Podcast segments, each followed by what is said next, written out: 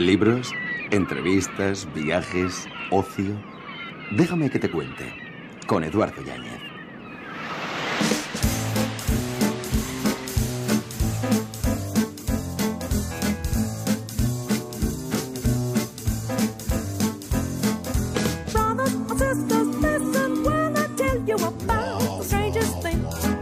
Turista es el que viaja por capricho y viajero el que lo hace por placer.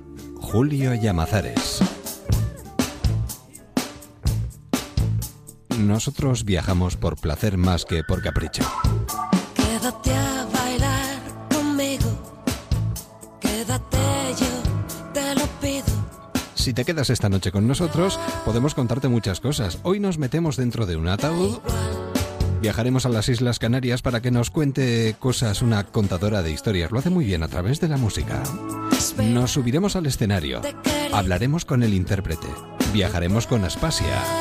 Y escucharemos a un gran conversador, Julio Llamazares. Salseros, hoy mm, nos metemos debajo del agua. Y tendremos también exposiciones interesantes. Así vamos despidiendo poquito a poco este mes de julio. Bienvenidos, quédate con nosotros.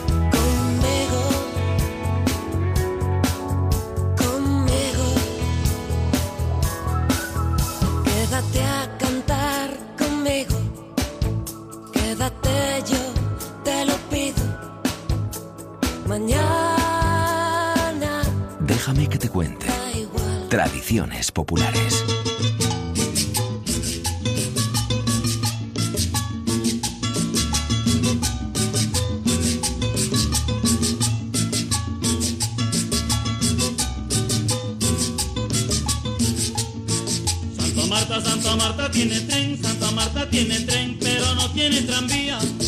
Nuestro recorrido por las diferentes tradiciones populares que arrastra consigo un verano como este del 2015, hoy nos vamos a acercar hasta Pontevedra y nos vamos a acercar a la romería de Santa Marta de Ribartem, procesión de ataúdes. Y tenemos a uno de sus responsables y organizadores al otro lado del teléfono esta noche. José González, ¿qué tal? Buenas noches. Buenas noches. Buenas noches, muy bien. En Pontevedra preparándolo todo para mañana, para una procesión de ataúdes que cómo está resultando este año, muy solicitada, como en años anteriores, ¿cómo está yendo la cosa? Sí, está a tope. ¿Cuánta, cuánta gente ha solicitado ir dentro de, de esos ataúdes este año? Pues si no me equivoco, cinco. Cinco personas. Bueno, ¿y cómo les explicaría a los oyentes que nos sintonizan ahora mismo en los micrófonos de Onda Cero en qué consiste esta procesión y con qué sentido se hace, José? Bueno, eh, la romería de Santa Marta en, en su conjunto, digamos que tiene un profundo sentir religioso, muy arraigado, muy arraigado en torno a problemas de salud. Sí. Entonces, bueno, eh, la gente pues se ofrece por sus enfermedades, por sus problemas. Supongo que una persona que se ofrece a ir en un ataúd tiene que tiene que haber sentido una necesidad profunda de, de- de agradecerle a Santa Marta de esa forma su su favor. Y bueno, que no es el caso de uno que se nos dio hace un año o dos, que vino aquí a hacer una propaganda, no.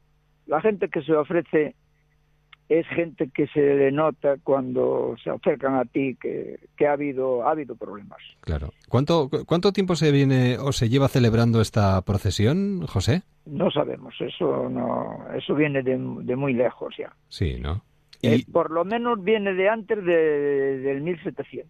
mil se- Es- antes... Eso, eso seguro, porque ah, hoy, mm, hoy desde el, desde el año 1825 1812, unos de una forma, otros de otra, porque tampoco no, no habrá escrito, porque bueno, esta iglesia en el año 34 ah, ardió y, ardieron cosas que, que había apuntadas. Pero antes de, de haber la iglesia, eh, había una capilla, capilla Santa Marta Sí. y esa capilla da- data de antes del 1700. Entonces, suponemos eso, que eso viene, pues, no hay nada escrito sobre eso. Claro, Eh, se, claro. se tiene buscado en Tui y no, no aparece. Dice, tiempos inmemoriales. ¿Y cuántos ataúdes? No todos los ataúdes salen con personas en su interior, pero ¿cuántos ataúdes salen en total? Van, van con, con el ofertado dentro. ¿eh? sea, todos Va- los que va- salen... Va destapado, va destapado, Claro, lógicamente. pero Sí, sí. alguna vez alguien lo tiene ofertado en vacío, ¿eh? Pero pocos casos. Claro. Y cuando, y por ejemplo, de niños, que también hay ofertas, entonces llevan el llevan el, el ataudito pequeño y el niño va en el colo de su mamá o de su papá y lo llevan ahí, porque también ha habido, pero vamos, los niños no, no se meten Claro. no me extraña. Exactamente. Pero ha habido, ha habido, ha habido que ha- hace dos años sí que había, había dos, había dos niños of- of- ofrecidos, pero bueno, como le dije antes, el, el uno lleva el atún debajo del brazo o entre dos, bueno, es pequeño, Cada pero bueno, a veces claro, lleva entre dos. sí, sí, y el otro lleva al niñito allí con su mortajita, con eh, que se trata de un tul blanco y sí. ¿A qué hora comienza la procesión? Ah, la procesión es en la, en la última misa del día, que es a la, sobre la una menos cuarto, más o menos, de la tarde. Pero ah, las funciones empiezan a las siete y media de la mañana. O sea, ya desde primera hora de la mañana. Sí, sí, cada hora hay una misa. Y imagino que se acerca muchísima gente, José, estos días, hasta las neves, ¿no? Bueno, yo nunca calculé la gente que viene, pero bueno, más de... Nosotros tenemos un foro teórico de 1.800 a 2.000, bueno, por seguridad, desde hay unos años piden así, pues para el permiso. Claro. que hay que tener ahora una serie de cosas que nos exigen. Pero bueno, yo creo que aquí acu- acuden más personas. Pues yo creo que es una buena alternativa para estos días y queríamos eh, no solo recordar que se celebra este martes, sino también, bueno, saludarle José y desearle que, que, mm, todo salga estupendamente y que tengan un día fantástico ahí en, en Asneves un año más. Pues muchísimas gracias y buena falta me hace estar estar yo de, de buenas porque esto ese día es un poquito un poquito complicado. Sí, ¿eh? Sí, es un poco tenemos que atender varias cosas a la vez. Tenemos puestos que hay que eh, situarlos, tenían que estar antes, pero bueno, los situamos, después cobrarles, después en regatearles todavía lo que le cobras y después tenemos el tráfico que para que la gente que llegue pues que esté el menos tiempo posible parados en, en el camino, bueno, en la carretera, pues llevarlos a los aparcamentos y evitar que se entren en otros sitios que puedan estorbar, en fin, que, que no es todo risa. No, no, además de verdad. ¿Y el relevo generacional? ¿No hay gente que se va poquito a poco apuntando para echar una mano o cuesta mucho? Sí, tienes que estar pidiéndole, incluso, bueno, incluso satisfaciéndole con alguna cosa, en fin, que la gente que es buena es buena, pero los buenos sabes sabe que siempre están en ciento por uno, suele decirse. A buen entendedor, pocas O palabras. Uno, o uno por cien, más bien, uno por cien. Sí, sí, lo entiendo perfectamente. Pues José, que salga todo bien, que no haya ningún problema y que disfruten de esta jornada y buen verano para todos. Pues muchas gracias. Un placer un año más. A ver si hablamos el año que viene. Pues ojalá, eh, Ojalá. que Dios lo quiera y que, y que la, y que la Virgen Santa Marta interceda por nosotros. Y tanto, y tanto que sí. Un abrazo muy fuerte, José. Igualmente. Hasta pronto. Adiós. Adiós. Elegir la canción perfecta para el baile del día de tu boda puede costar muchísimo, pero elegirla mientras conduces te puede costar que pises el acelerador sin darte cuenta, costar un accidente, costar una llamada al servicio de emergencias, costar la pérdida de algún amigo y costar un sentimiento de culpa. Esta canción puede acabar costando mucho y ser la más cara del mundo. Una pequeña decisión puede desencadenar consecuencias para todos. Dirección General de Tráfico, Ministerio del Interior, Gobierno de España. Déjame que te cuente. En un Cero con Eduardo Yáñez. Música.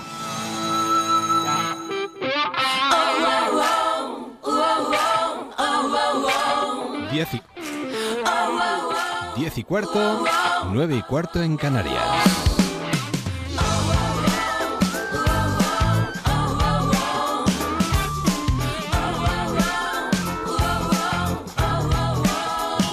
Y a estas horas de la noche, si queremos poner un poquito de música a cualquiera de estas noches de verano, que mejor que la de Merche, que además esto se llama Déjame que te cuente y ella quiere contarnos, así que si quiere contarnos que nos cuente. Merche, ¿qué tal? ¿Cómo estás?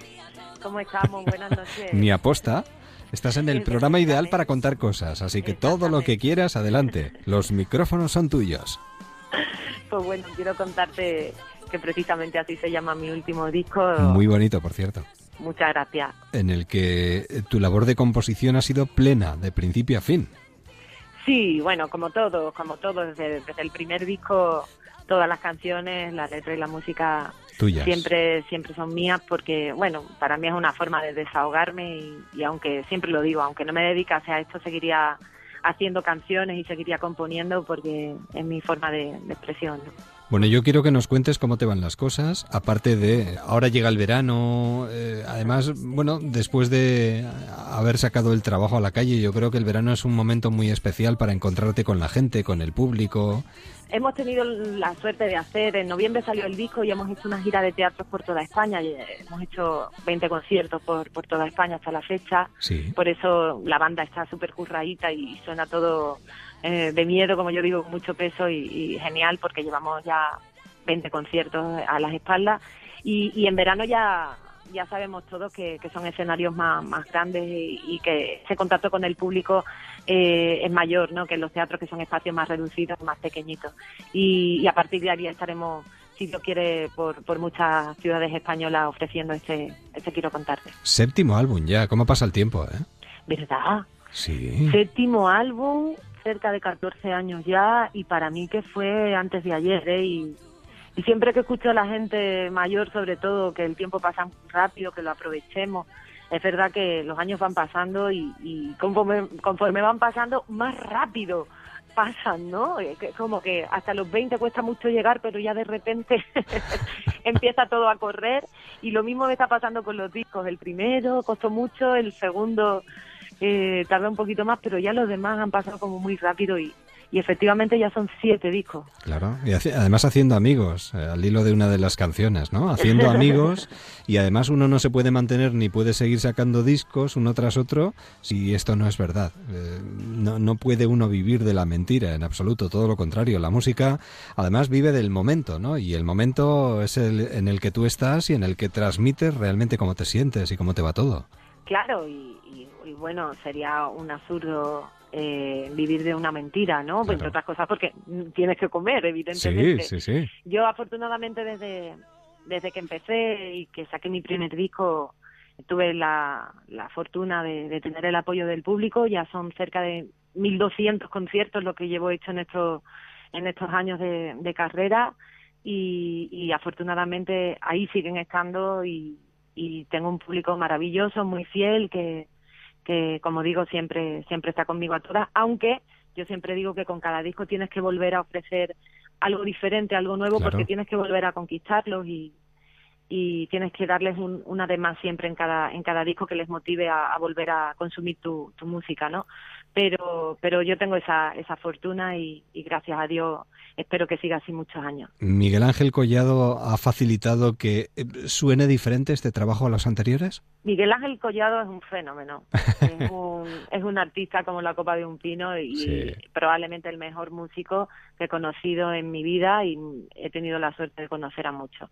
Ha, ha hecho un disco maravilloso. tiene- quiero contar que tiene un sonido espectacular, unos arreglos que también los ha hecho él estupendos y, y para mí ha hecho crecer muchísimo mis canciones y ha aportado muchísimo al disco y, estoy enamorada del resultado, sinceramente, y no se me caen los anillos de decirlo. Mi disco suena de lujo y en eso el único responsable se llama Miguel Ángel Collado.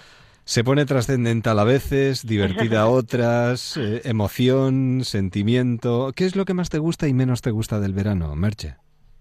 La calor lo que menos, la, la excesiva calor, claro, todo en exceso es malo y a mí además me siento fatal.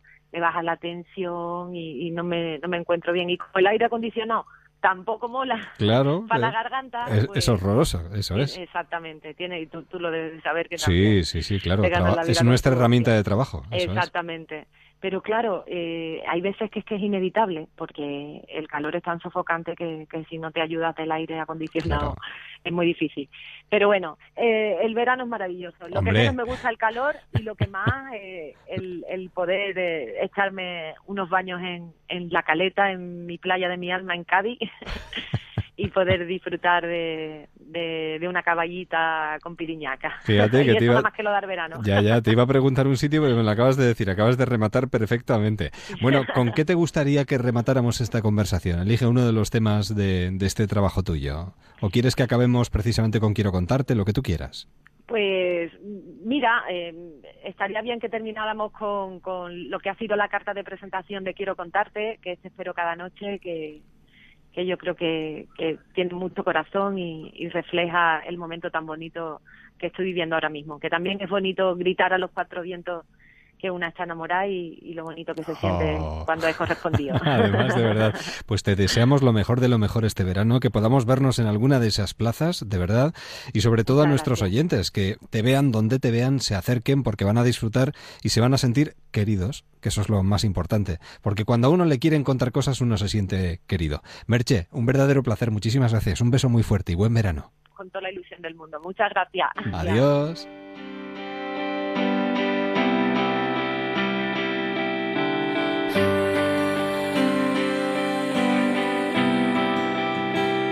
Te espero cada noche y te sueño todo el día y el pensarte me alborota, pero eso ya es cosa mía. Imagino nuestra vida, te imagino siempre aquí y no aguanto. Y te espera mañana por la noche en Fuerteventura, Playa de Sotavento, a partir de las 10 de la noche. Nosotros continuamos aquí en Déjame que te cuente, 10 y 22, 9 y 22 en Canarias. Arena fina, sabores exóticos, una brisa cálida, un baño de tranquilidad. Verano, un lugar al que regresar con Viajes Sol Tour. La mejor selección de hoteles en Canarias, Baleares y Caribe con unos precios inigualables. Y para disfrutar en familia, consulta nuestro producto especial Sol Tour Family. Información y reservas en tu agencia de viajes. Sol Tour, siempre contigo. Descubre tu Gen B, el gen que nos impulsa a viajar. ¿Agosto en el Caribe? ¿Así? Sí. Solo con B de Travel Brand, nueve días en todo incluido por solo 850 euros. Ofertas únicas para salidas del 1 al 24 de agosto. Escucha tu Gen B y reserva ya en el 902-200-400, en nuestras tiendas o en bdetravelbrand.com. Déjame que te cuente. Thank you. Las propuestas teatrales en verano se multiplican, los festivales también se reparten por todo nuestro territorio. Hoy nos vamos a acercar a uno que se celebra del 23 de julio al 23 de agosto, con propuestas muy interesantes. Concretamente, hablamos del Festival de Sagunta Escena, que además llega a su edición número 32, si no me equivoco, y podemos hablar precisamente con uno de los responsables de la entidad que lo organiza, que es eh, José Luis Moreno, director general de Culturarte. Mm, José Luis, ¿qué tal? Buenas noches. Hola, buenas noches, ¿qué Y tal? bienvenido a los micrófonos de Nacero. Bien, con ganas de poder acercarnos, porque la verdad es que visto el cartel y vista la programación apetece muchísimo, ¿eh? Sí, la verdad es que tenemos un- una programación bastante variada, o sea, hay para todos los gustos, con lo cual yo creo que no hay nadie que nadie puede poner la excusa de que no me gusta el festival porque siempre va a haber algún espectáculo que te guste. Canturia Cantada es lo próximo que tenemos, 29 de julio, y la verdad es que con un espectáculo original, diferente, mm, vamos, diría que sorprendente incluso. Sí, bueno, Carles Santos la verdad es que es un, un artista multidisciplinar y que, que siempre nos sorprende. En este caso, pues utilizando una de las unidades artísticas de la Generalitat Valenciana, que es el coro, el coro de la Generalitat, pues la verdad es que hace un espectáculo que ya pudimos ver eh, durante el mes de, de julio en, en la universidad, eh, donde se estrenó, eh, pues la verdad es que es un espectáculo mm, totalmente diferente, muy curioso, muy especial y que yo creo que hay que verlo, vamos, es, es algo único. Yo creo que no, no he visto nunca en el mundo una cosa así. Y a partir de ahí, durante, bueno, todos estos próximos días, vamos a ver muchísimas cosas. ¿Qué sería lo más destacable? Bueno, pues mira, siempre hay, hay algunas obras que, que siempre son las que, digamos, más llaman al público, precisamente por hacerse en el, en el teatro romano, eh, pues están las, las, las obras de teatro clásico, ¿no? O obras inspiradas en textos del teatro clásico. En este caso, vamos a contar con cuatro, con cuatro obras, que son el 5 de agosto tenemos Sócrates, Sócrates, eh, Juicio y Muerte de un Ciudadano, que además es una obra que viene de, del Festival de Mérida. Eh, Sisifo, Proletario de los Dioses, es el 19 de agosto, es eh, con dirección de Chimo Flores, es una adaptación de, digamos que modernizada de, también de un texto clásico. Y el 21 de agosto tenemos la Asamblea de las Mujeres de Aristófanes y que está dirigida por Juan Echanove, que yo creo que va a despertar bastante expectación porque además está protagonista, protagonizada por Lolita, María Galeana o Pastora Vega. Tiene un cartel fantástico. Sí, sí no, no, no, la verdad es que este, este espectáculo yo creo que va a ser de los, de los más demandados, no solamente por por el elenco que vamos a tener sobre el escenario. Bueno, y, yo tengo muchas ganas de ver a José María Pou también en Sócrates, ¿eh? Sí, no, no, vamos, José María Pou, además dirigido por Mario Gas. Esto va a ser, eh, vamos, también uno de los platos fuertes de, este festival. Bueno, son algunos pequeños detalles de un festival que yo creo que en este sentido tiene un marco incomparable. Recuérdanos dónde se realiza para que nuestros oyentes lo tengan en cuenta. Pues en el Teatro Romano de Sagunto. Digamos que hay tres, tres festivales de referencia en España de, de verano, que son el Festival de Mérida, el Festival de Almagro y el Festival de Sagunto. Entonces este que lo tenemos tan cerquita aquí pues la verdad es que hay que aprovecharlo. Bueno, hay muchos muchos veraneantes que están pasando ahora el mes de julio y agosto aquí en la, en la comunidad valenciana y que también se aprovechan para acercarse a este festival que, que, como tú bien dices, el marco incomparable de un teatro romano reformado, pues eh, pocas veces se puede experimentar. Hombre, al aire libre, además, viendo las estrellas sobre nuestras cabezas, ¿no? Exactamente, es todo al aire libre y bueno, ya no solo es la experiencia de ver eh, una obra de teatro, de calidad, porque todo lo que hay en, la programación tiene una enorme calidad, sino además de disfrutar de, esa atmósfera, de ese ambiente del teatro romano. Además estamos hablando de teatro, pero podríamos hablar también de danza, porque está la compañía de Antonio Gades, está también la compañía de flamenco y danza española del Mediterráneo. Bueno, yo creo que sinceramente lo que tienen que hacer es acercarse a la web, porque tenemos todo en teatres.gva.es, ¿puede ser o me equivoco? Exactamente, en esa web lo, tienes o poniendo culturarse en, en cualquier página de Google aparece aparece la web donde puedes encontrar toda la programación. Y como tú bien decías, pues hay danza, también hay circo, ¿También? o sea que hay, hay unos espectáculos que son el Off Roma, que se hace en la, en la parte, en la entrada, a las afueras del Teatro Romano, que es a las nueve y media de la noche y que está destinado a un público, pues digamos, más infantil, para los más pequeños y luego ya pues para las mayores a partir de las diez y media dentro del teatro. Bueno, yo creo que tenemos un aliciente a tener muy en cuenta ¿eh? y una referencia concreta teatral. José Luis, ¿una invitación para los oyentes de Onda Cero que nos pueden estar escuchando en cualquier rincón? Pues simplemente decirles que tenemos una programación para todos los gustos, con lo cual cualquiera que quiera ver una buena obra de teatro o de danza o incluso de circo eh, va a tener la oportunidad de disfrutarla este verano y para aquel que no haya ido nunca al teatro de Romano de Sagunto que aproveche la ocasión porque es una experiencia única. Además, de verdad, bueno, pues desde aquí nosotros recogemos el guante y nos acercaremos seguro. José Luis Moreno, buen verano y muchísimas gracias por contárnoslo. Igualmente, muchísimas gracias a vosotros. Hasta la próxima, adiós.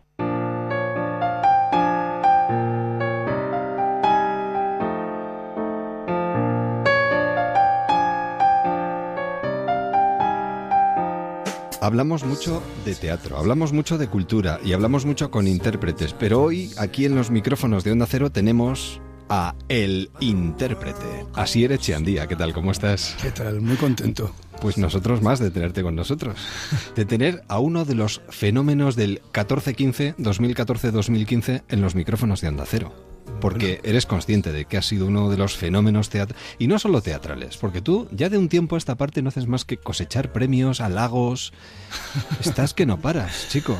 Bueno, no sé qué responderte a eso. No, no, lo, que, lo que tú quieras, ¿sabes? Estás en tu casa, pero... Bueno, estoy muy feliz. Yo solo sé que me dedico a la profesión que amo y que más me hace volar y puedo dedicarme a ella y, y la vida me sonríe. Entonces estoy muy agradecido. Estás en un momento muy dulce. Sí, en un momento muy dulce y sobre todo haciendo lo que, lo que queremos y lo que, lo, que, lo que deseo. Pero con un momento de mucho trabajo también, de, sudar mucho la camiseta. Y alguno estará diciendo, jo, qué pena que el intérprete he leído que ya se ha terminado. No, no, no, no se ha terminado. Bueno, ya lo vais a ver, porque cierra un ciclo, pero abre otro. Sí, de alguna manera, sí. Vale, ahora lo explicamos porque también tenemos con nosotros a una compañera periodista, productora, ejecutiva, fundadora de ProArte. Bueno, ella es Ana Sánchez de la Morena. Ana, ¿qué tal? ¿Cómo estás? Hola, ¿cómo estás? Cómplice de todo esto. Y ha sabido interpretar muy bien lo que quería contar así el Echeandía y ha conseguido convertir este espectáculo junto con José Luis Huertas y Tao Gutiérrez en uno de los eventos culturales de los últimos tiempos, sinceramente. Sí, nosotros le llamamos el suceso. Es verdad. Ha sido un suceso, el intérprete ha sido un suceso en el panorama teatral y sobre todo un suceso en nuestras vidas, eso sin ninguna duda. Es que claro, ni Asier ni ninguno de vosotros cuatro es eh, el mismo después de todo esto? No, es, es imposible. y tú, sobre, y tú, sobre todo, claro. Sí, sobre todo contando con que soy bipolar, pues bueno, ahora, ahora más Bendita bipolaridad. Bendita bipolaridad, sí. Bueno, y además esto te habrá servido, porque siempre dicen, ¿no? Que eh, crear es terapéutico, pero a mm. ti te habrá servido para, de alguna manera, resarcirte de esa dura infancia de la que a veces eh, has, hablado. Sí, para mí el intérprete siempre digo que es un actor psicomágico. Hay algo en mi vida que, de todas maneras, siempre, siempre eh, he necesitado utilizar mis vivencias propias para ponerlas de alguna forma en mi profesión. Es la única manera. Cada uno tiene su método, ya sea como actor, como artista, como cantante. Creo que además es la herramienta principal de un artista, el utilizar la realidad para transformarla y con eso em, traducirla de alguna manera para, para, para, que el público la entienda. ¿no? Y a mí me faltaba realmente eh, utilizar algo que a mí me había ardido por dentro durante muchos años y que era el motor de mi vida, la razón de por qué me dedicaba a esto, y sabía que era un buen mensaje y era algo para cantar y para contar era necesario. El momento en que por fin me atrevo y me encuentro con la gente que, con la que puedo hacerlo, pues claro, hay un, hay un cambio muy grande en mi vida. Yo ahora mismo me doy cuenta de que es posible, que los únicos miedos son los, son los que nos ponemos nosotros mismos, ¿no? Que todo es posible en la vida y a partir de ahora me siento con mucha fuerza para darme cuenta de que podemos hacer lo que nos dé la gana pero da igual en qué profesión estés, da igual. Solamente la diferencia entre hacer y, no hacer solamente es hacer. y ahora estoy en un lugar en el que, en que me siento con mucha más eh, seguridad para poder hacer las cosas después tú de sí, esto. Tú sí demuestras, después de salir del teatro, que eres capaz de hacer lo que te dé la gana. te querías demostrar a ti mismo que puedes cantar. No solo puedes cantar, eh, puedes arrastrar al teatro, a bailar y a cantar de una manera impresionante. Te dejas la piel, ¿eh? Bueno, no Te has dejado la piel. Sí, no entiendo otra forma de hacer mi curro no lo entiendo. Ya. Sudando. Incluso ha, habido momentos en los que teníamos la sensación de que te ibas a desmayar. Bueno, ya me desmayó más una ¿Ah, vez, no os habéis dado cuenta nadie porque he seguido en pie. De verdad, yo decía, pero este hombre, ¿cómo, ¿de dónde saca fuerzas? Es como es eso, ¿eh? Desmayarse y no caerse. Momento vaído y recuperación yo, estaba, yo en medio de una canción y he perdido el, oído y la visión, ¿sabes cómo te da un blancón? Durante unos segundos y desfallecerme y levantarme y no, no darse cuenta nadie. Bueno, es que, pero también te digo que es el lugar donde sé que no me puede ocurrir nada en el escenario. Es el lugar donde más energía tengo y donde más... Es que es difícil conseguir esa química eh, como la que hemos podido ver algunos de los que hemos ido eh, de los que hemos acudido a verte y que necesitamos volver a verte otra vez. Esa química tan especial que se ha producido en teatros como el Teatro Victoria Eugenia muchos teatros de España no o muchos teatros de Latinoamérica atención o de Europa donde vais a ir dentro de nada. Pero es algo difícil de conseguir. Eh, cuando eso se consigue no sabe uno cómo lo ha conseguido, pero ha conseguido eh, el, no sé, el maná de, del teatro. Yo creo que tiene que ver con la verdad, la honestidad y el amor, nada más. Y mm, a mí me parecería mm, una injusticia si este espectáculo no hubiese tenido la aceptación que ha tenido, porque sabemos desde dónde lo hemos hecho, desde qué necesidad de amor, lo que hemos trabajado, lo que hay detrás. Entonces, yo llevo muchos años dedicándome a esto y he tenido mucha suerte porque he trabajado con gente maravillosa y con grandes directores y en grandes obras. Sí. Pero eh, sé que el éxito del intérprete reside en que es verdad, nada más. Está fuera de juicio, es que es verdad, nada más. Sí, yo recuerdo que la primera vez que nos vimos para hablar del proyecto con, con Asier y con José Luis Huertas, eh, me, plantearon la idea y yo em, dijeron, bueno, ¿esto cómo lo hacemos? Digo, de cualquier manera, lo vamos, eso es lo único que sé es que lo vamos a hacer. ¿Y por qué? Digo, porque es verdad. O sea, esto realmente necesita ser hecho y necesita ser mostrado y contarle a la gente esta historia, porque esta es una historia, lo bonito que pasa con el intérprete es que el espectador conecta consigo mismo. O sea, si eres como una especie de catalizador que a través Yo me llamo cobaya. una coballita una cobaya para todos, claro, pero realmente es eso, es como un catalizador que permite que cada uno conecte consigo mismo, con su propia historia personal, con ese niño que todavía mantiene dentro y con el que se comunica para eh, entender sus procesos, sus cositas, ¿no? Entonces, realmente nosotros con el intérprete hemos, hemos roto muchos clichés sea, no solo a la hora de hacerlo, sino en, el teatro hemos roto completamente la cuarta pared. Totalmente, totalmente. El espectador forma mm. parte del, del, espectáculo, está con nosotros, tiene, tiene un papel, eh, se tiene que implicar. El que no quiere, pues tampoco se le va, se le no, pero él, se realimenta con los espectadores. Claro, no, no, fantástico. Es el espectador es, un personaje en sí mismo y además ellos son felices de tener ese personaje. Sí. De lo que me ha alegrado mucho es de saber que esto se va... Porque claro, a ver, eh, los que han podido ir lo han disfrutado y han dicho inolvidable. Porque además esto se te queda en la retina. Esto dentro de unos años nos acordaremos de, ¿os acordáis del intérprete? ¡Qué y a ti te lo recordarán eternamente, estoy convencido de ello. Pero el hecho de que se pueda convertir en un disco me parece necesario. Sí, sí, y en una película. y, en una película. sí, estamos en ello. Me parece fantástico. Sí, una de las razones de que paramos ya es porque después de estar prácticamente tres años de gira, a mí mi necesidad de hacer música y de seguir explorando por ahí y darme cuenta los músicos que tengo y que los estoy desaprovechando, no desaprovechando, sino que llevamos haciendo un repertorio tres años y quiero encerrarme con ellos a componer y hacer todo lo que saben hacer, porque son los maestros de la música electrónica, del jazz, de todo lo que hay. Entonces hay mucho que explorar y mucho que crear. Entonces hacía falta parar para hacer el disco, seguir explorando con eso y sobre todo tenemos un montón de material del intérprete de audiovisual grabado por La Caña Brothers y por Alfonso Cortés Cabanillas que era hora ya de, de ver qué hacemos con esto porque es una forma de que el intérprete no muera. Sí, de compartirlo. Y luego ha pasado una cosa muy bonita durante estos casi tres años de gira y es que, claro, tienes muchas horas de prueba de, de, prueba de sonido ¿no? en cada teatro. y, eh, y en este encuentro tan fuerte que ha, que ha surgido entre los músicos y, y Asier, pues eh, eh, se han ido componiendo temas nuevos iban apareciendo de repente, pues se, ponían a improvisar y todo eso es algo que también queremos em, hacerlo bien para compartirlo con el público, porque hay auténticas joyas que todavía no he escuchado Estoy convencido. Además, os veis de viaje. Creo que Europa y Latinoamérica os está esperando con los brazos abiertos. chico. El mundo es vuestro. ¿O no? Sí, sí, bueno, ahí vamos a... Sí, estamos confirmando fechas. Va a ser una bomba, ¿eh? Pero, estoy convencido, ya verás, ya. Sí, sí, nosotros lo anunciaremos... Porque es un, espectáculo universal. Sí. Bueno, muchas gracias. Me da, mucho, me da mucho ánimo porque la verdad es que nunca he salido fuera a, trabajar, digamos, en el escenario, sí, a trabajar en cine y en tele, pero va a ser para mí impresionante, ¿no? Bueno, bueno, sí, en Colombia, en el, en Bogotá, en el Festival de Teatro. Pero la sensación de ir con algo tan personal, ¿no? fuera, bueno, pues impresiona y a la vez me excita mucho, ¿no? es que lo que ha crecido este hombre. ¿eh? Mucho. tengo, mis días. Bueno, como todos, como todos. Sigue ahí inmerso en los nueve años de 1984, pero ha crecido mucho. Sí, Viéndote en televisión en estos últimos años, en teatro, ahora en, en el intérprete, sinceramente, los que te hemos seguido y te conocemos desde hace mucho tiempo, hemos visto un cambio impresionante en el mejor sentido de la palabra. Muchas gracias, espero que... Pero tú, tú, también lo sabes, eres consciente de ello. Bueno, no, no mucho, ¿eh? vamos a ver. Yo creo que parte de, de mi forma de trabajar tiene que ver con el caos y con Yo siempre digo que el exceso de información me despista del objetivo. Hay actores que todo lo contrario. A mí no, a mí todo lo contrario. A mí hay algo como de intuición y de dejarme llevar por una cosa que tiene que ver con lo que me apetece en ese mismo momento y me arde y no más que con calcular las cosas. La factoría ya está pensando en lo siguiente.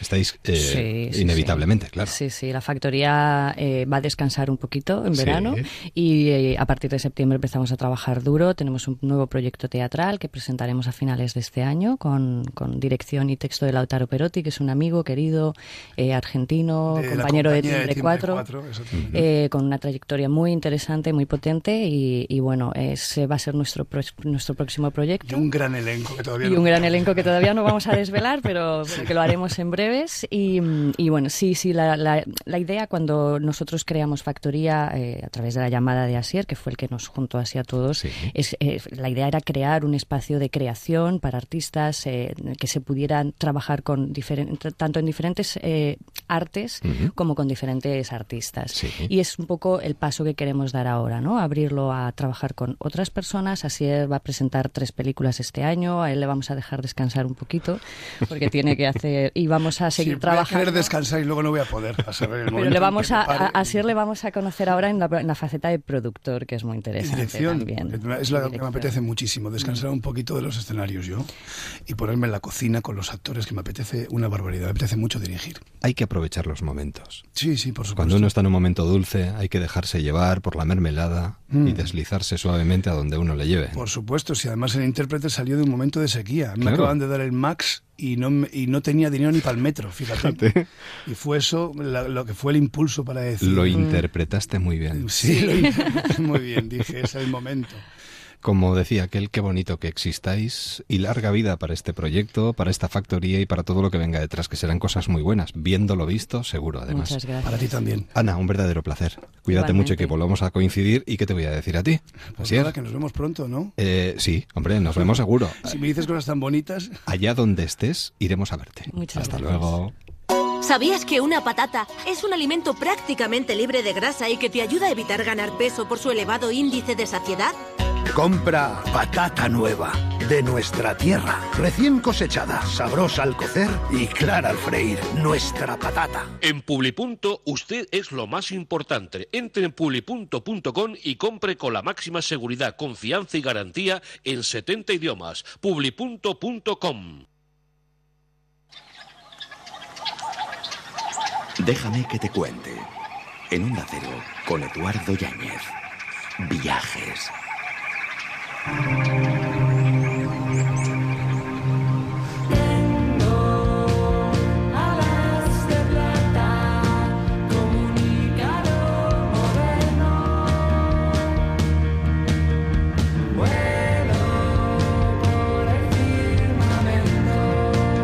Los viajes de Aspasia en la sintonía de Onda Cero y en Déjame que te cuente con nuestra arqueóloga y antropóloga de cabecera, María José Noain. María José, buenas noches. Buenas noches. De la mano de Aspasia, además, seguimos viajando. ¿Y hoy a dónde nos lleváis?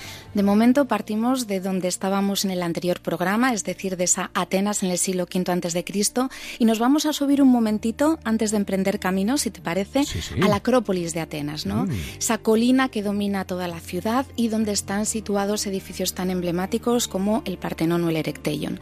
En el, concretamente en el Partenón, todo el programa decorativo escultórico fue una obra impresionante que coordinó el famoso escultor Fidias, amigo personal tanto de Pericles como de Y entre los que destacan todas las decoraciones escultóricas de el friso, las metopas y los frontones. Y nuestro viaje de hoy arranca con un personaje inglés eh, al que le separan muchos siglos de distancia en el tiempo de Aspasia, que entre el año 1801 y 1805, el arqueólogo aficionado Thomas Bruce, mucho más conocido en la historia con el nombre de Conde de Elgin, eh, cogió algunos de estos fragmentos decorativos que decoraban el Partenón y en una Grecia ocupada todavía por el Imperio Otomano, en la que no se daba la importancia que se merecía a estos restos de la antigüedad clásica, Lord Elgin se llevó consigo en su viaje de retorno a Londres la mayor parte de la decoración del Partenón.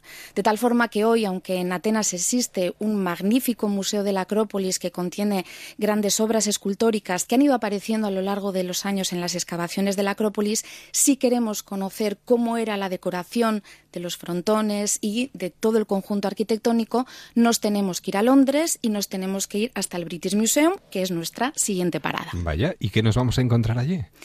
Una colección arqueológica fantástica, pero mm, no nos vamos a detener demasiado en el British porque No, vamos ah, a seguir vale, nuestro camino avanzando. Yo, yo te sigo, yo Eh, te sigo. De la mano de un pintor de la primera mitad del siglo XIX, Turner, que dejamos de momento aparcado para el siguiente programa, que es un pintor que tiene una colección importante en el museo que es el protagonista de nuestro viaje de hoy, es decir, la National Gallery de Londres. Un museo con una pinacoteca increíble que me viene muy bien para presentar la recomendación de hoy, que es una película que recibe el mismo nombre, National Gallery, dirigida por el cineasta Frederick Wiseman un documentalista que se ha especializado en instituciones públicas y que tiene además una forma bastante peculiar de grabar. Él pide libertad absoluta a las instituciones que va a reflejar, graba y graba sin límite horas y horas de metraje y luego, sin un guion previo, sin una historia preconcebida, ya en el proceso de montaje, con todas esas horas y con la limpia que va haciendo, se dedica a contarnos la historia de esa institución.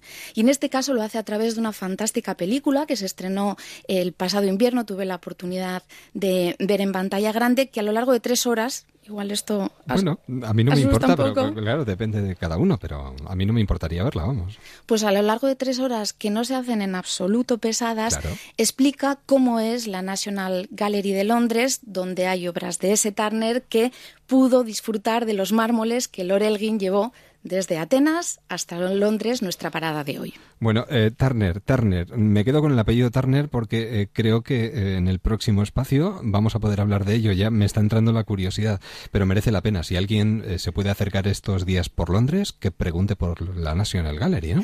Y, si tiene oportunidad de ver la película previamente para luego visitar el museo con una mirada mucho más abierta, mejor que mejor. Cine, literatura, antropología, arqueología, bueno, qué maravilla, qué, qué, qué comandante de vuelo. María, mañana volvemos a encontrar encontrarnos, ¿de acuerdo? Fenomenal, hasta María José Noain, aquí en Déjame que te cuente, en Onda Cero. Seguimos viajando con Aspasia. Ahora viajamos a otro sitio.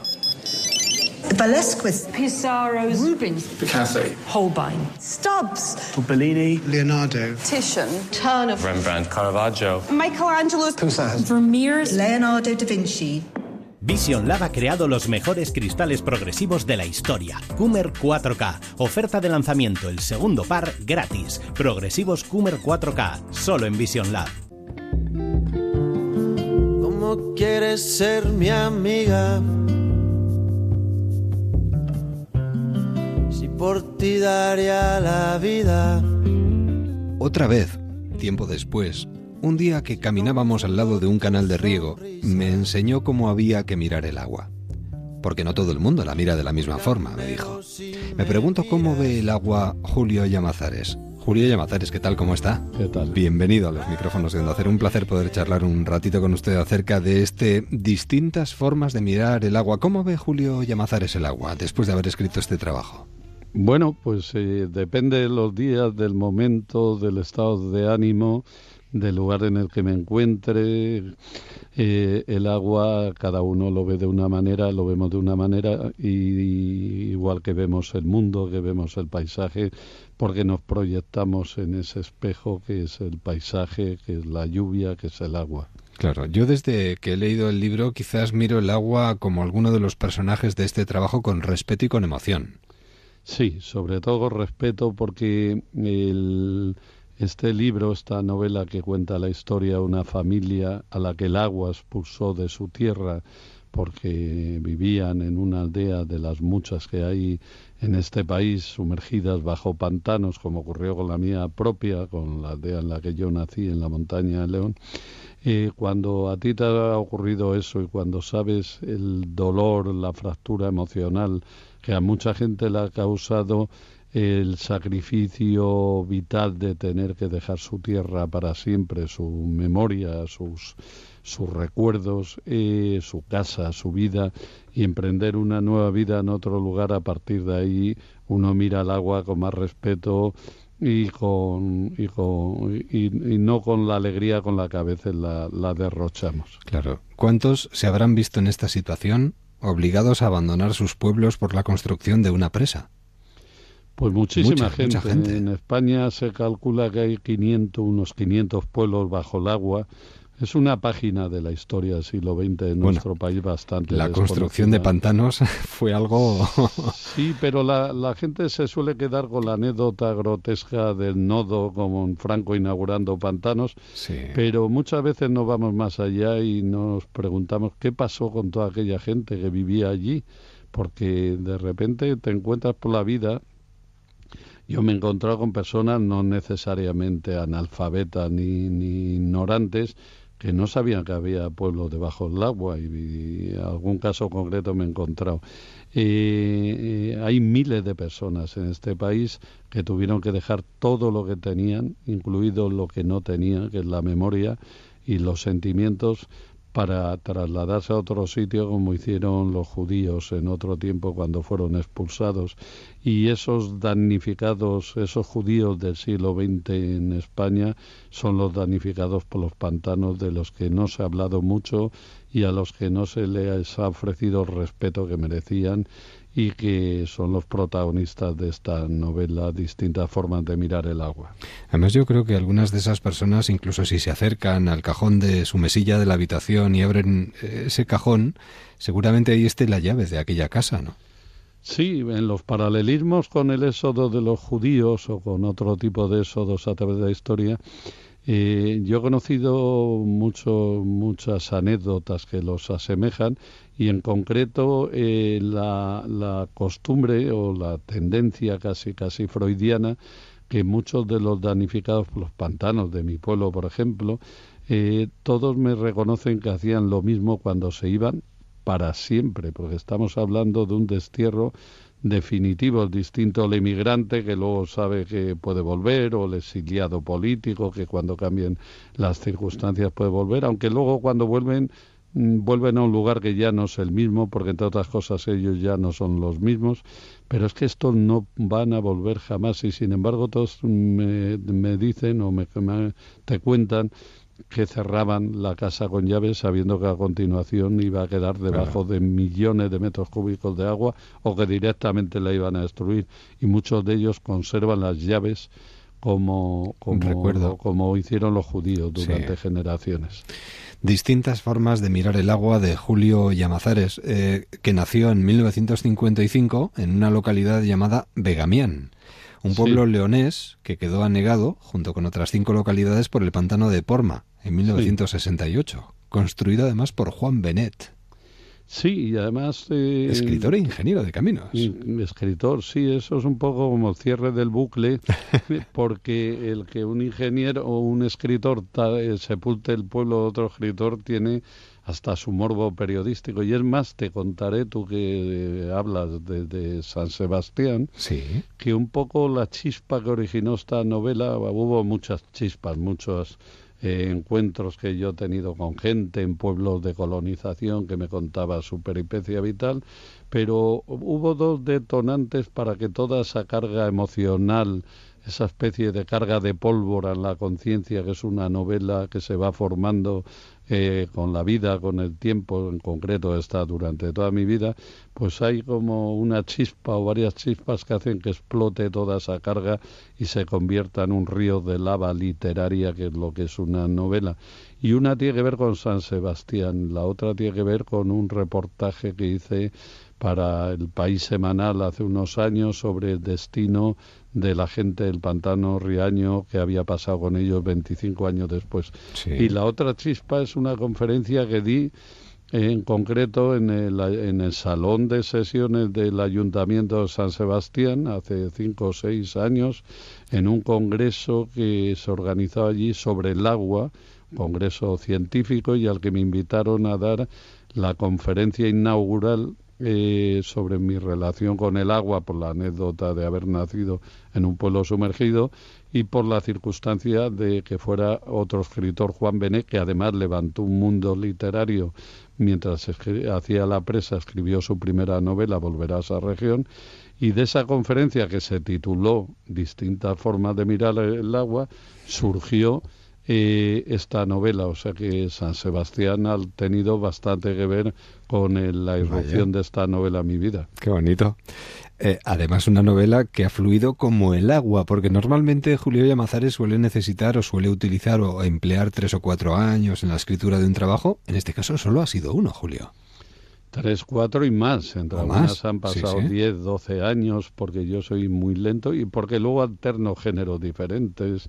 Entre medias he escrito libros de viaje, ensayos, mucho periodismo, etcétera. Pero mima mucho la escritura y eso lo nota mucho el lector también. ¿eh? Y, hombre, es que el trabajo de escribir es contarlo eh, del mejor modo posible y eso a la primera no, no, no, sale. Hay que pulir las palabras como si fueran piedras para que se conviertan en piedras preciosas, eh, esos cantos rodados que son las palabras, y eso lleva mucho trabajo, por lo menos a mí. Esta novela he tenido la impresión de que ha explotado como un tumor sentimental que en un momento dado, después de formarse durante toda la vida, ya digo, hay un momento en que estalla y, y surgió un poco como si me la escribieran al dictado en un momento en que no tenía previsto escribirla, haciendo un pequeño ejercicio de estilo con una historia de una familia de, de un pantano que me contaba un superviviente. Y empezó a, a, como cuando llevas mucho tiempo escribiendo en el ordenador no hay nada pero le das a la tecla imprimir de repente y sale en 80 folios. Pues esa impresión he tenido hay una anécdota, bueno, anécdota, no sé si anécdota, hay una, una cuestión que sí me gustaría recordar y es que cuando usted conoció a Benet, El autor madrileño lo miró de arriba abajo y le dijo, o sea, que tú te hiciste escritor gracias a mí. Así fue la frase. Benet a Benet le marcó mucho el pantano, el Pormar, que sepultó mi pueblo y otros cinco más, más otros dos o tres que quedaron abandonados al borde del pantano. Sí. Y le marcó mucho porque fue la primera obra que dirigió él como, como ingeniero.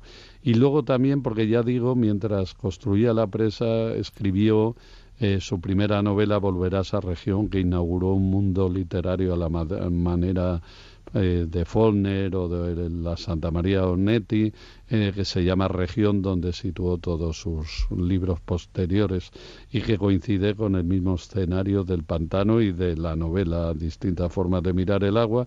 Y pasados los años, Benet eh, se empezó, empezó a oír que había un joven poeta, que era yo entonces, claro, en los 80, que era de Begamián, por tanto que era del mundo de región que él había sobre el que escribía. Quería conocerme, una noche nos conocimos y Benet, que cultivaba una imagen de arrogante, un poco soberbio, un poco provocador, sobre todo cuando estaba con gente, pues me, me miró arriba abajo, yo era un chaval de veintipocos años y él un señor ya pues de sesenta y, y me miró arriba abajo y me dijo, o sea que tú eres escritor gracias a mí. Y a mí me pareció como un insulto y le dije, tú eres un gilipollas y ahí se acabó la conversación. Pero luego con el tiempo tuvimos una relación un poco extraña. Cuando estaba solo, debo decir que conmigo era muy cariñoso. Cuando estaba en público se ponía en Benet, como umbral se ponía en umbral o cela se ponía en cela. Hay gente que, que se transforma, sí. que coge una máscara y la utiliza cuando está en público. Y en el fondo llegó a pensar que en parte Benet tenía razón cuando me dijo que yo era escritor gracias a él, porque ese sentimiento de pérdida, ese sentimiento de desarraigo, de destierro que, está en mi ADN, digamos, vital o sentimental, seguramente está en el origen de mi pasión por escribir, de mi pasión por transmitir ideas, sentimientos a través de las palabras.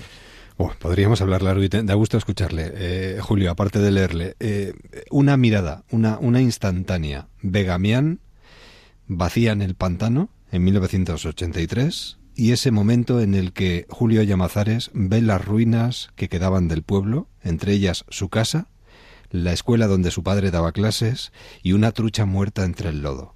Así fue, yo conocí el primer recuerdo que tengo de mi pueblo consciente es del cadáver de mi pueblo. Es algo así como si tu primera visión de tu padre o de tu madre es de los restos que desentierran después de años. Así conocí yo mi pueblo, así entré en el pueblo, un pueblo sin color, sin luz, sin sonido, porque no había pájaros ni árboles, solo lodo y destrucción y truchas que se habían quedado apresadas en las casas al bajar el nivel del agua, es decir, un paisaje entre el cementerio marino de Baleguí y el del día después del fin del mundo. Así conocí yo mi pueblo, la escuela mi padre, la casa donde nací, así entré yo en esa memoria. Me ha dado muchísima pena terminar el libro. Me hubiera gustado que fuese más largo, pero bueno, vendrán otros detrás. O sea que si disfrutamos de este tipo de libros, al final buscamos al autor de, de estas líneas. Julio Llamazares, distintas formas de mirar el agua. Un placer compartir esta mirada. Lo mismo digo y esperemos seguir escribiendo y seguir leyendo y seguir hablando. Por favor, sí, por favor. Que es un placer compartido. Muchísimas gracias, Julio, y hasta siempre. Un abrazo. Otro. Adiós una barca de papel que cuando se moja se hunde, una manzana que al morder cabeza me confunde, como una veleta que se mueve y que el viento no obedece. Me gusta como eres, una balanza que mide el tiempo, la soledad y el silencio Así llegamos a las noticias de las 11, 10 en Canarias. Después de las noticias, volvemos, salseamos, nos metemos debajo del agua. Ya nos estamos poniendo el buzo. Hasta ahora. Hacia el momento, me gusta como eres, como una herida en el corazón que no me duele.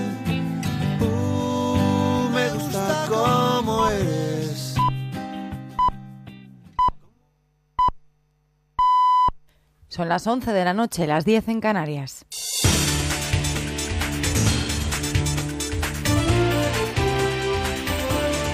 Noticias en Onda Cero. Buenas noches. Es más que probable que el año que viene haya subida de sueldo para los funcionarios. Según cuentan fuentes sindicales a Onda Cero, los representantes de la función pública esperan gestos significativos por parte del Gobierno en la reunión que mantendrán con el Ministerio de Hacienda el jueves. Según esas mismas fuentes, los presupuestos del próximo año incluirán un incremento salarial a los funcionarios del 1%. Sería la primera vez que sube el sueldo del personal de la Administración desde la congelación eh, salarial fijada en 2010 por Rodríguez Zapatero. También se contemplaría otro desembolso para el abono de parte de la paga extra que les fue retirada en 2012 y una tasa de reposición de la oferta pública de empleo algo más alta. Ahora mismo está fijada en el 50%. Eso significa que solo se cubre una de cada dos plazas vacantes. Estaremos pendientes pendientes de esa reunión del jueves entre la función pública y el Ministerio de Hacienda. Cambiamos de asunto porque Estados Unidos ha anunciado que liberará al espía israelí de origen tejano Jonathan Pollard el próximo mes de noviembre tras 30 años en prisión. Estaba acusado de espionaje por entregar documentos secretos al Servicio de Inteligencia de Israel cuando trabajaba como analista civil para la Armada estadounidense. Ya hay reacción a esta noticia del gobierno de Tel Aviv.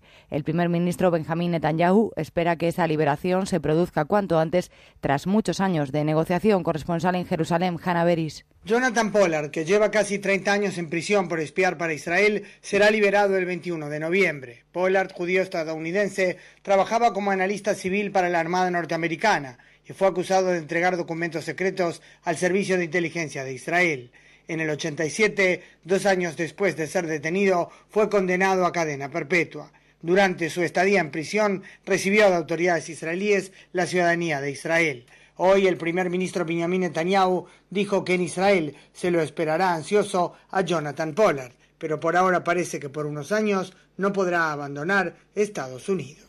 En otro frente, el gobierno de Barack Obama sigue intentando convencer al Congreso de su país, donde los republicanos son mayoría, de que el acuerdo con Irán es el mejor de los posibles. Hoy tres altos cargos de la administración Obama, entre ellos el secretario de Estado, han comparecido en otra audiencia monográfica para persuadir al Capitolio de que apoye el trato en la votación. John Kerry ha dicho que si lo rechazan, Irán volvería a resultar una amenaza, informa Guillermo Patricios. En la reunión ha preocupado mucho al Congreso que Irán pueda salir beneficiado por la liberación de activos congelados tras el levantamiento de las sanciones. Además, ha advertido que si Estados Unidos se aleja de la propuesta, los otros cinco aliados se mantendrán en el acuerdo. John Kerry ha respondido que con este pacto el mundo no peligra. ¿En la Unión Europea cree que este pacto los hará más seguros o menos seguros? Estoy completamente seguro, sin duda alguna, de que con este pacto estaremos más seguros en la región y en el mundo. El Congreso americano tiene 60 días para revisar el acuerdo alcanzado este mes en Viena entre Irán y el 5 más 1. Los fabricantes de coches recurrirán la multa de la Comisión de los Mercados y la Competencia, que hoy ha anunciado una sanción de más de 170 millones de euros a 21 marcas por compartir información sensible en perjuicio de la libre competencia. El portavoz de la patronal ANFAC, David Barrientos, aseguraba en Onda Cero que no comparte la decisión de competencia porque además no tiene fundamento. Por ejemplo, en base a los datos que publica el Instituto Nacional de Estadística, el precio del coche eh, ha descendido en los últimos seis años un 10%. Es decir, un coche que costaba 17.000 euros hace seis años, hoy en día cuesta 14.000. Por lo tanto, son síntomas claros de que España goza de eh, competencia a la hora de comprar un coche. Y una cosa más, la Guardia Civil ha imputado a dos personas un delito de homicidio imprudente. Están acusados de colocar en un camino de Valderredible, en Cantabria, un cable con el que se cruzó un ciclista provocando su muerte. El suceso ocurrió el sábado por la tarde y esta mañana la autopsia a la víctima ha confirmado el motivo de su fallecimiento. Buenas noches. En el sorteo del cupón diario celebrado hoy, el número premiado ha sido 83.550. 83550. Asimismo, el número de serie correspondiente a la paga premiado con 3.000 euros al mes durante 25 años ha sido 47 047. Mañana, como cada día, habrá un vendedor muy cerca de ti repartiendo ilusión. Recuerda que el 6 de agosto se celebra el sorteo extra de verano de la 11 con un premio de 20 millones de euros. Quedan pocos días. Cómpralo ya. Noticias deportivas con Ignacio Paramio. Se paraliza la venta del Levante al empresario norteamericano Robert Sarver después de que la fundación del club votase al respecto con un resultado de 14 votos en contra, incluido el de su presidente Kiko Catalán, 13 a favor y dos abstenciones. El Atlético de Madrid se impuso por 0 a 2 al Oviedo en su segundo partido de pretemporada con goles de Grisman y Fernando Torres. Además, el club rojiblanco hizo oficial hoy el fichaje del lateral brasileño Felipe Luis y siguiendo con los partidos amistosos, el Barcelona jugará esta noche a las 2 de la mañana frente al Chelsea en los Mundiales de Natación de La selección española de waterpolo femenino consiguió una rotunda victoria frente a Nueva Zelanda por 23 a 2 y el dúo de mixto libre, formado por Gemma Mengual y Pau Ribes, ha pasado, a la, ha pasado la ronda preliminar y estará presente en la final de este sábado. En tenis, Rafa Nadal, así como Tommy Robredo, Roberto Bautista y Jaume Munar pasaron a segunda ronda del Masters de Hamburgo. En 25 minutos y media vuelven las noticias a Cero, el resumen del día en La Brújula con Mercedes Albelda. Así suena el verano de día. Vamos, que llevo el agua, llevo la cerveza, llevo la Coca-Cola. Y así suena Noches de Radio. Vamos a pasar el verano analizando psicológicamente a los personajes de las series de televisión. Elia Quiñones, psicóloga de Noches de Radio. Yo estoy enamorado de esa imagen que proyecto, como Narciso que se miraba en el lago y se enamoraba de la imagen. Nuestro economista de guardia es José María Gay de Liébana. ¿Qué tal? Tenemos la industria y yo creo que es un sector auténticamente fundamental. El verano suele ser tiempo de buscar nuevas parejas. Nuria Jorba, muy buenas noches. Yo creo que son ellas mismas las que no acaban de dar el paso. Noches de Radio, de lunes a viernes, de 1 a 4 de la madrugada con Carlas Lamelo. Te mereces esta radio. Onda Cero, tu radio.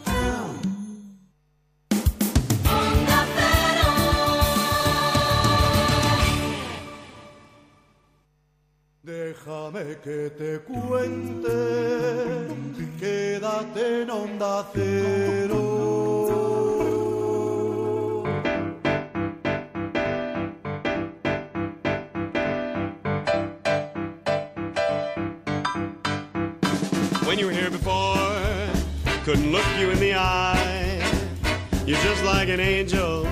Y después de las noticias, Xavier de la Maza se quita el bombín, deja el bastón a su derecha y se digna a sentarse un ratito a charlar con nosotros. Xavier de la Maza, ¿qué tal? Buenas noches. Muy bien, pero hoy precisamente yo creo que tenemos que escorchar una buena botella de vino. Eh, pero además no de un vino cualquiera, ¿eh? No, no, no. Yo creo que, a ver, nuestro invitado de hoy, a ver si nos explica cómo...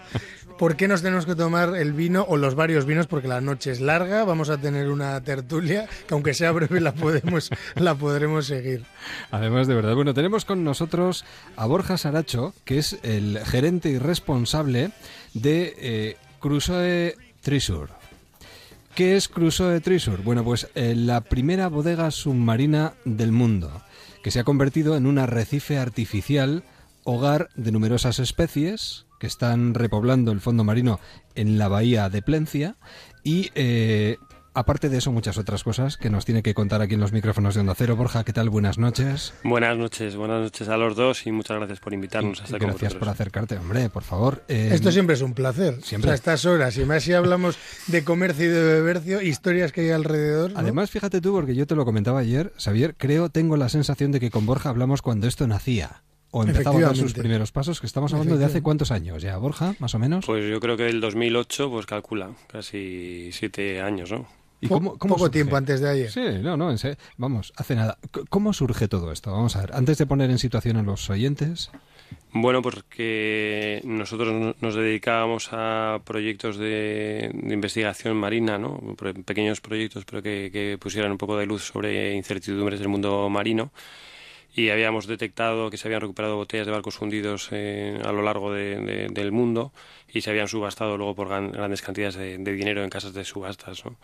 Y en muchos casos se hablaba de que la evolución del vino había sido espectacular y el mundo profesional, el mundo enológico ponía en duda esa evolución. Para nosotros, eh, bueno, no viniendo de ese mundo, mm, bueno, mm, no tenía tampoco especial trascendencia que hubiera evolucionado mejor o peor, pero lo que queríamos era eh, crear un estudio pionero a nivel mundial, con un montón de bodegas participantes y denominaciones de origen que a lo largo del tiempo fuese poniendo sobre el tapete si realmente había una evolución verdadera o no en, los vinos en, el fondo del mar. ¿no? Y costó mucho convencer o digamos a esos participantes para que bueno se sumasen a, ese proyecto o cómo, cómo ha ido ha sido gradual fue desde el principio tuvo una buena aceptación cómo, cómo ha ido siendo esa evolución bueno, la participación del proyecto inicial era gratuita, con lo cual siempre es más fácil ¿no? Eh, que el cobrar algo a, las bodegas. Invitamos a todas las denominaciones de origen a nivel nacional.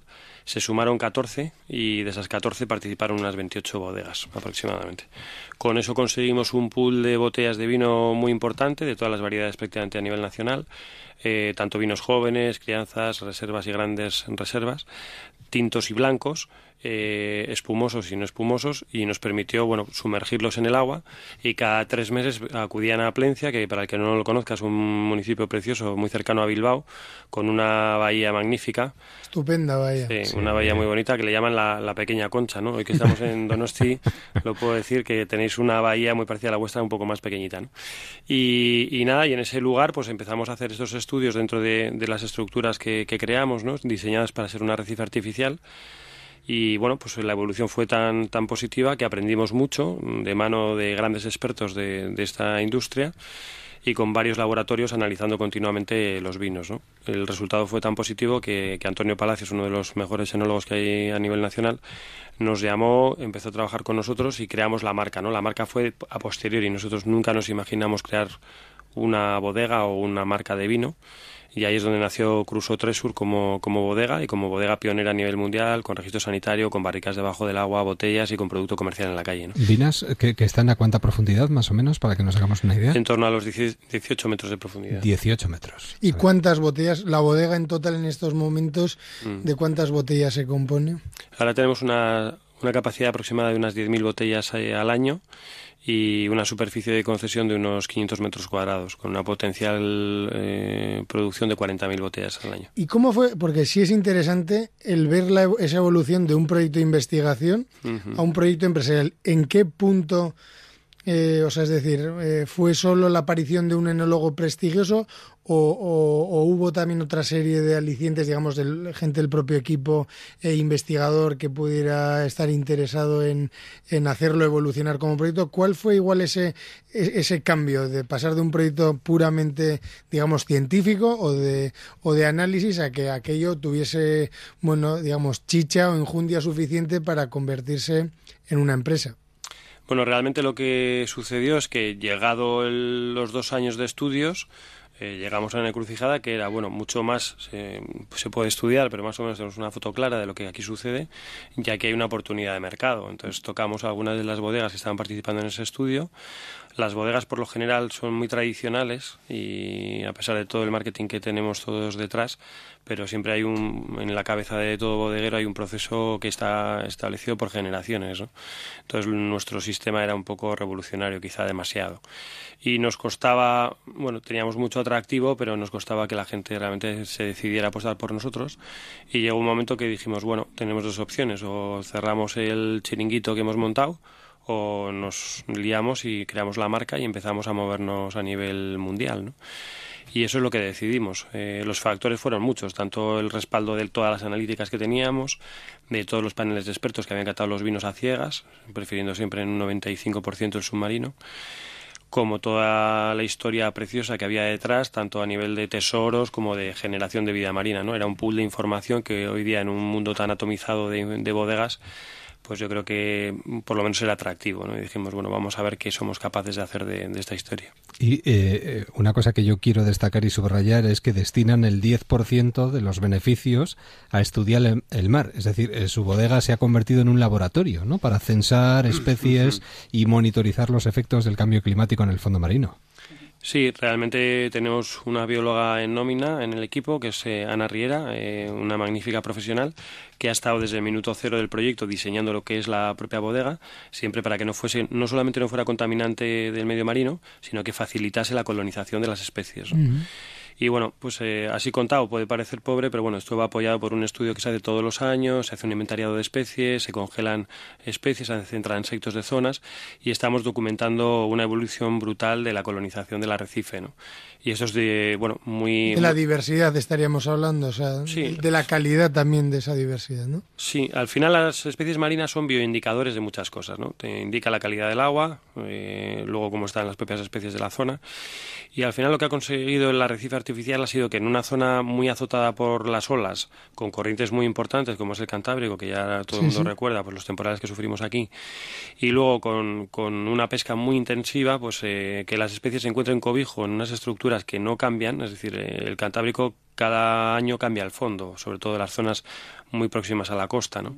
Tenemos arena, luego tenemos piedra, entonces esto impide que las especies se queden residiendo continuamente ahí y hay mucha variación. ¿no? Inmigración también. Eso es. Entonces lo que hemos conseguido es crear un sustrato fijo que siempre está ahí, en el que las especies al principio, bueno, pues se podían quedar un poquito, tal, pero realmente ya hay ya una... han visto que está ahí. Eso es, ya vienen a, a poner sus huevos, eh, bueno, tenemos un montón de especies que ya están residiendo allí y, y, es muy emocionante, ¿no? Estamos teniendo también visitas de delfines, ya no solamente en época estival, sino en, en invierno.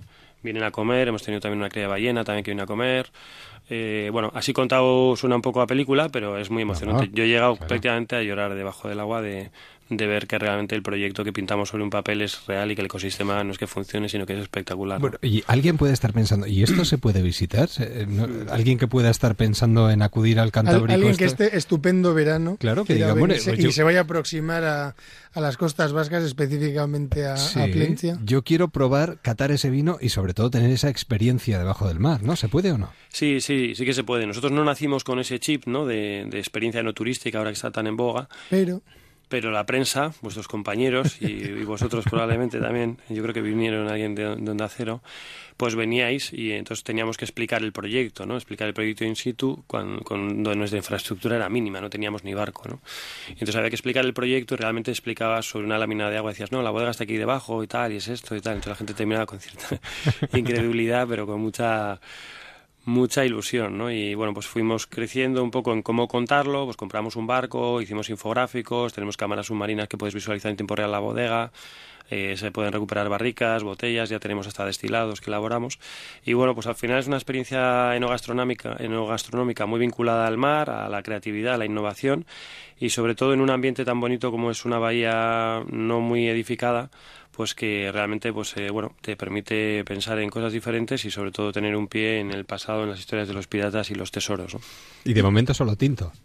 Por ahora tenemos tintos tenemos un blanco también que estamos ah, elaborando ah, en, en colaboración con la bodega Gorka Izaguirre y, y su restaurante Azurmendi y bueno espero que en unos meses podamos empezar a, a embotellar este vino no es un vino blanco muy interesante que José Racalvo, el enólogo de, de Gorka Izaguirre, desarrolla desde hace unos años y con Antonio Palacios, bueno, pues han hecho sus adaptaciones para que esté debajo del agua en barrica y esperemos que en un plazo relativamente breve de tiempo podamos catarlo. Xavier, la última. No, la última es esa gestión del equipo, ¿cuántos sois en estos momentos en el equipo y cómo se ha ido conformando ese equipo que ha pasado, digamos, de la parte de investigación a una empresa, una, una bodega que cuenta con una bióloga, obviamente con enólogos? O sea, ¿cómo ha sido esa configuración del equipo?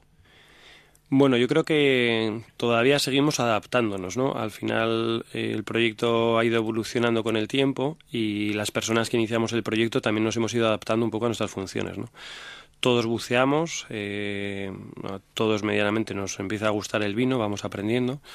Hay un enólogo que no está fijo en el equipo, pero está continuamente con nosotros, que es Antonio Palacios, un fuera de serie y profesional y humanamente. Y luego está la Ana Riera, bióloga, luego tenemos una dirección técnica de Javier Ortuondo, luego tenemos un patrón del barco, eh, luego hay una persona que lleva el tema de imagen submarina y comunicación, que para nosotros es muy importante, y, y, luego estoy yo que tengo la suerte de dirigir un equipo de gente muy, muy involucrada. ¿no? Y al final, pues bueno, lo que tenemos es un equipo muy profesional, muy ilusionado y que, bueno, pues lo mismo está un día con un señor que viene a conocer el proyecto que al día siguiente en una cata en Madrid, por poner un ejemplo, ¿no? Hacemos todos un poco de todo, más o menos tenemos las funciones ya asignadas, pero bueno, todavía vamos aprendiendo cada día y tampoco tenemos en quién vernos, ¿no? Vamos viendo un poco cuál es las sí, funciones y yo, cómo, creo, yo creo que ahí, no sé, por entender una de las claves del proyecto es también quizás en parte no haber partido de una experiencia de tradición de una bodega, ¿no? Clásica, mm. que al final alguien parte, ¿no? Con el peso de la historia, de la familia, etcétera, y en este caso, ¿no? Alguien tiene unos conocimientos te lo planteas de manera ingenua delante de un DINA 4, delante de un papel en blanco con otra gente y te lanzas, ¿no? Te lanzas ese descubrimiento, ese error. Este año yo creo que vamos a tener también más casos de, de proyectos que aparentemente no siguieron un patrón lógico, pero que, pero que son espectaculares como este caso y bueno, A ver, yo deseando que los contemos y que la gente pase por aquí porque hay, hay tesoros auténticos de proyectos que, que, nacen de, esa, de ese cambio de mentalidad, ¿no? Fíjate, hoy se ha hallado un tesoro, bueno, hoy hemos conocido la noticia del tesoro de más de un millón de dólares que se ha encontrado en un barco español hundido en 1715. A saber si ahí había alguna botella de vino. Algo habría, desde luego. ¿Quién pudiera catar ese vino? Pues imagínate, ¿eh? Aún, y todo después de tanto tiempo estaría exquisito, seguro. Borja, un verdadero placer. Enhorabuena. Muchas gracias a vosotros, un placer. Y a seguir navegando. Hasta la próxima. Cuando queráis, os esperamos en Plencia. Xavier, buenas noches y hasta mañana. Mañana nos vemos. Momento para la sonrisa, dándole las buenas noches a nuestro trota cómico, que no sé si sigue por tierras alavesas. Eh, muy buenas noches, Muy buenas noches, Mario. Sí, sigo en la zona de Fontecha. Hoy hemos disfrutado de los remansos del río Ebro, que está muy cerquita de aquí. Oye, qué maravilla, qué bosquecillos, qué ensenadas, qué fresca el agua del río. Vamos, para echarte una siesta tranquilamente a la sombra de algún árbol, imagino. Mira, hubiera estado bien si no llega a ser por la inmensa cantidad de insectos volátiles que hay en la orilla de este gran río. Oye, menudas picaduras de mosquitos, perdón, mosquitas, que ya sabemos que son ellas, que tengo por todo el cuerpo. creo que voy a montar el mismo negocio que han hecho en las inmediaciones del lago Victoria en África. Eh, no creo que poner un puesto de matamoscas sea muy lucrativo donde estás, ¿eh? Evidentemente, mm, porque por ahí no van los tiros. ¿eh? ¿Ah, no? No, te Ah. cuento, mira, todos los años, durante la temporada de lluvias, millones de jejenes, pequeños mosquitos, se alzan sobre las aguas del lago Victoria en África y vuelan en gigantescas nubes que dicen que son tan densas que pueden sofocar a una persona y sin embargo, para aquellos que viven en la orilla del lago son una excelente fuente de proteínas. Mm. Por repugnante que pueda parecer, comer moscas es muy importante para la gente que vive en la orilla del lago, ya que resulta una fuente de nutrición increíble. Así que las atrapan y las cocinan en formas de qué? De negras hamburguesas. No. Sí. Con las moscas dando vueltas por el aire todo el tiempo no es un gran desafío atraparlas y solo requieren herramientas rudimentarias como ollas o sartenes. Una vez recogidas, las moscas son procesadas para hacer medallones que se cocinan como hamburguesas comunes. Cada medallón al loro contiene alrededor de 500.000 moscas y es hasta siete veces más nutritiva que una hamburguesa de carne. Por favor. Para las personas que tienen poca proteína en su dieta diaria, la hamburguesa de mosca son una bendición y en tiempos de hambruna hasta pueden salvar vidas. Cada aldea tiene su propia receta de las hamburguesas de mosca, No. pero no importa cómo las cocinen, siempre salen como pan caliente. O sea, vamos. Menos mal que ya he cenado, de verdad. Me Oye, hablando, oye, hablando en serio, es una gran solución para la hambruna en África. No, no Edu. lo es, no lo es. Eh, ya, eh, pero no sé si sería capaz de comerme 500.000 mosquitos de hamburguesa, sinceramente. ¿eh? No- Bueno, pues mira, le echas ketchup y mostaza y seguro que las devoras. Por cierto, ¿tú sabes cuál es la única letra del abecedario que se puede comer? Eh, mm, no tengo ni idea. Bueno, la G latina. Oh. Descansa y no te rasques mucho, que veo que te sienta mal esto de las picaduras. Buenas noches. Buenas noches. Hasta, mañana. Hasta mañana. Durante este verano, en Déjame que te cuente, queremos acercarnos a muchos lugares que se van a convertir en propuestas de ocio. Y una de ellas hoy nos lleva directamente a la capital de España, a Madrid, y a una galería. Galería Gaudí. Y tenemos con nosotros esta noche a Marta Scarpellini, que es la responsable de la Galería Gaudí. Marta, buenas noches, bienvenida. Noches, gracias. Eh, ¿Qué propone Gaudí, por ejemplo, para este verano? Bueno, Gaudí es una galería de referencia ya porque llevamos 30 años abiertos en, en Madrid, en el mismo lugar, un local amplio, agradable, muy diáfano y es una galería que siempre ha buscado la cercanía con el cliente, que la gente se sienta cómoda, que no tenga la sensación de entrar en un museo donde no se puede hablar, donde hay que ser cultísimo o millonario para poder entrar. Nuestro espacio es un espacio abierto, siempre está con las puertas abiertas además y proponemos este verano, como otros anteriores, una exposición colectiva con artistas de nuestra cantera. Eh, trabajamos con muchos artistas porque nos movemos mucho por el mundo y traemos de todas partes artistas muy, muy interesantes y con eh, eh, propuestas innovadoras. Tenemos Susan Lee, coreana, tenemos eh, Georg Bradner, eh, austríaco, eh, tenemos Jean-Paul Pancrazi, francés, Corso en concreto, y bueno, pues luego también, por supuesto, artistas nacionales como Ángel Rodríguez Robles, un chico fantástico con una obra maravillosa, y bueno, pues variedad, mm, diferentes disciplinas y diferentes precios. Además, saliendo de una feria internacional que habéis desarrollado estos días en el Cursal y dispuestos a, sacarle partido y buscar un poquito o, a proporcionarle un poquito de sombra al verano, ¿no? Eh, ¿Hay referencias artísticas importantes para este verano? No te quiero comprometer, eh, pero si eh, hubiera que seleccionar, elegir lugares a los que ir, exposiciones que ver, para una responsable de una galería, ¿cuáles serían las referencias veraniegas más importantes para ti en estos momentos? Qué compromiso, ¿no? ya, ya. Bueno, yo no, no pasa nada. Propondría, si, si hablamos de la geografía española en general, propondría visitar Arte Santander, que es una feria interesante que lleva también muchísimos años celebrándose. Es una feria en la que cada galería propone un solo artista, un solo proyecto de un solo artista y es una feria referente. Eh, y luego, bueno, si, si nos ceñimos más a Madrid, no sé en este momento la, la, programación, pero no perderse obviamente el Thyssen, no perderse el Prado, no perderse el Sorolla, que es un museo maravilloso que además está al lado de nuestra galería y así puedes hacer el recorrido Gaudí, Sorolla o Sorolla Gaudí, como quieras.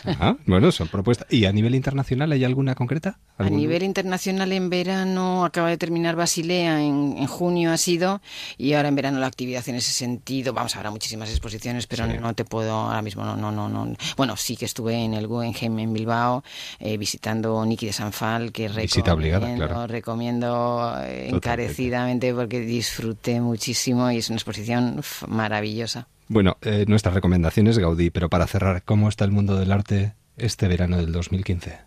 El mundo del arte siempre hay que pelearlo en verano, en invierno y ahora y antes. Eh, hay que tener muchas ganas, hay que tener mucha creatividad, mucha imaginación y no pararse ante ningún obstáculo. El momento depende de uno mismo, yo creo que depende de uno mismo. Y gente que quiere comprar arte y gente que le interesa el arte y gente que quiere visitar las galerías y los museos, siempre hay y tener los ojos bien abiertos. Sí, eso es importantísimo. Y yo creo que un verano a la sombra del arte, la verdad es que es un verano bien aprovechado. Marta, un verdadero placer y buen verano. Muchísimas gracias, muchísimas gracias igualmente.